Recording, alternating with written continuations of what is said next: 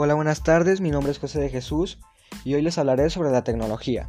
La tecnología es la ciencia aplicada a la resolución de problemas concretos. Constituye un conjunto de conocimientos científicamente ordenados que permite diseñar y crear bienes o servicios que facilitan la adaptación al medio ambiente.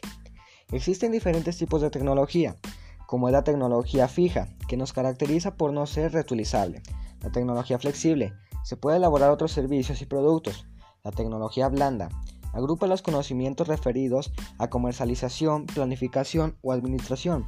La tecnología dura se aplica para generar aparatos como máquinas, innovación, materiales y otros productos. La tecnología nos sirve para resolver de manera más efectiva, rápida y eficiente algunos de los problemas que día a día se presentan en la vida del ser humano. Eso es todo y espero que les haya ayudado de algo y nos vemos hasta la próxima.